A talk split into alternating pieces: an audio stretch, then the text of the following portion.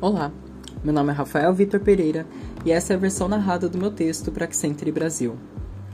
A minha paixão, o que faz os meus olhos brilharem, é definitivamente a área de comunicações. Um projeto profissional que me marcou muito foi enquanto eu estagiava em uma empresa de tecnologia, que é a Cast. A missão que me foi passada era de reformular parte do sistema de avaliação interna de uma cervejaria. O cliente havia pedido um dashboard interativo em Power BI, e eu nunca havia sequer ouvido falar na ferramenta. Após muita pesquisa e curso sobre a plataforma, resolvi criar um dashboard para testes, colocando ali vários gráficos e tabelas que poderiam ser utilizados no projeto final. Reuni-me com meu superior e definimos o que seria aproveitado para a versão final. Depois de todos os gráficos, modelos e tabelas prontos, me dei conta de que estava faltando alguma coisa. Algo que deixasse claro que aquele dashboard fora feito exclusivamente para os funcionários daquela cervejaria.